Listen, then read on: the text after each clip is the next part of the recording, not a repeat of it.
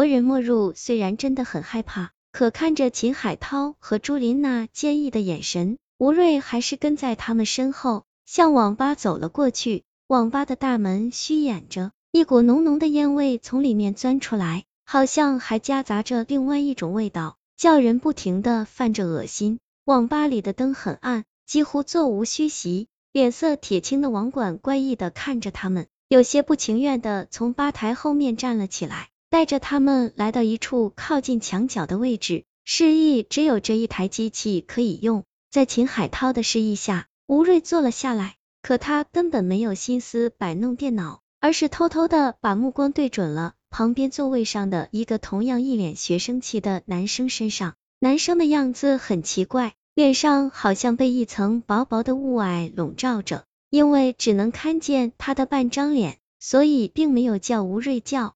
的可怕，可是没多久，男生就转过脸来，一瞬间，吴瑞险些被吓昏。那是一张伤痕累累、黑如焦炭的脸，额头上一条深深的伤口还在不停的流着黏糊糊的液体，连骨头都已经塌陷了。男生对着吴瑞扯了扯爬满蛆虫的嘴角，样子好像很友好，但在吴瑞看来却是分外的恐怖。吴瑞下意识的想要站起来逃跑。却忽然被一双有力的大手按住了，他惊恐的回过头来，就看见秦海涛正对着他微微的摇着头，而朱琳的一只胳膊很随意的搭在秦海涛的肩膀上，目光却一直在网吧里每个人的脸上巡视着。吴瑞无奈的坐下来，慌乱的按动着键盘，却根本不知道屏幕上都是什么。吴瑞的目光沿着墙壁看上去，忽然。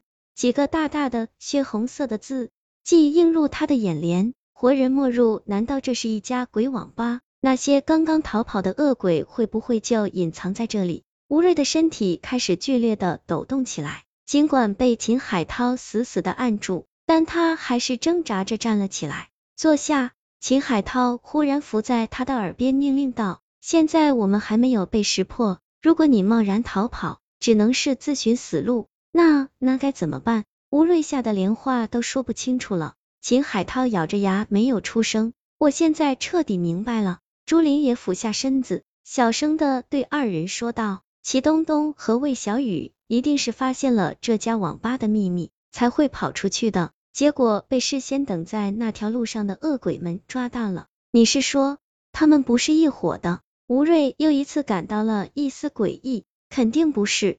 秦海涛也说。如果我们判断的没错，那些鬼是出车祸死掉的，而这里的鬼则是来自不同的地方。哦，吴瑞的心稍稍放下了一些，那我们还是尽快离开吧。秦海涛看了一眼朱琳，两个人不约而同地点了一下头。不好！朱琳的脸色忽然一变，焦急的对二人说道：“如果吴瑞真的是我们刚才说到的鬼公交的话。”那么一旦被这些无法去阴间的孤魂野鬼发现，就会群起而攻之，到时候我们可就无处藏身了。吴瑞被朱琳的话吓得魂不附体，几乎完全瘫倒在了椅子上。别急，倒是秦海涛显得异常镇定，低声的对吴瑞说道：“等一下，你先离开，我和朱琳跟在你的身后。如果被发现，我们可以替你抵挡一阵。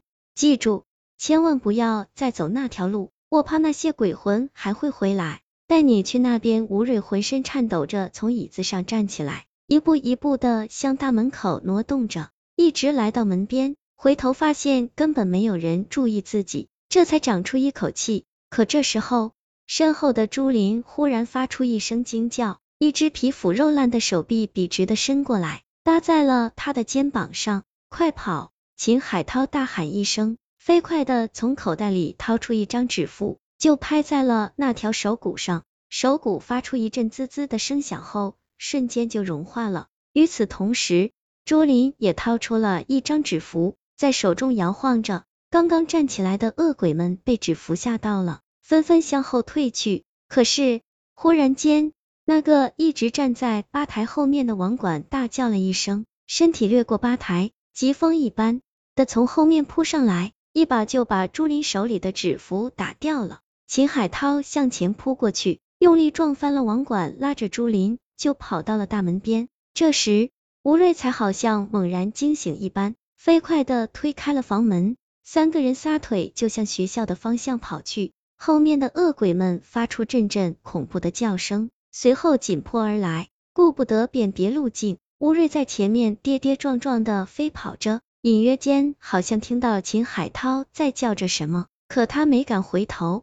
没跑出多远，他就猛地站住了，自己竟然慌不择路的来到了刚才的那条路上，那盏坏掉的路灯下面晃动着数不清的黑影，正对着被惊呆的吴瑞冷笑。吴瑞想要回头逃跑，已经晚了。身前身后到处是飘忽的鬼影，秦海涛和朱琳也不知道跑到什么地方去了。忽然，一股无法抗拒的力量从身前发起，把他猛地推倒在地上。紧接着，一条条鬼影如同叠罗汉一般的在自己的身体上方叠了起来，并开始缓缓的压下来。他嘶叫着伸出双手，试图推开这些鬼影，可是。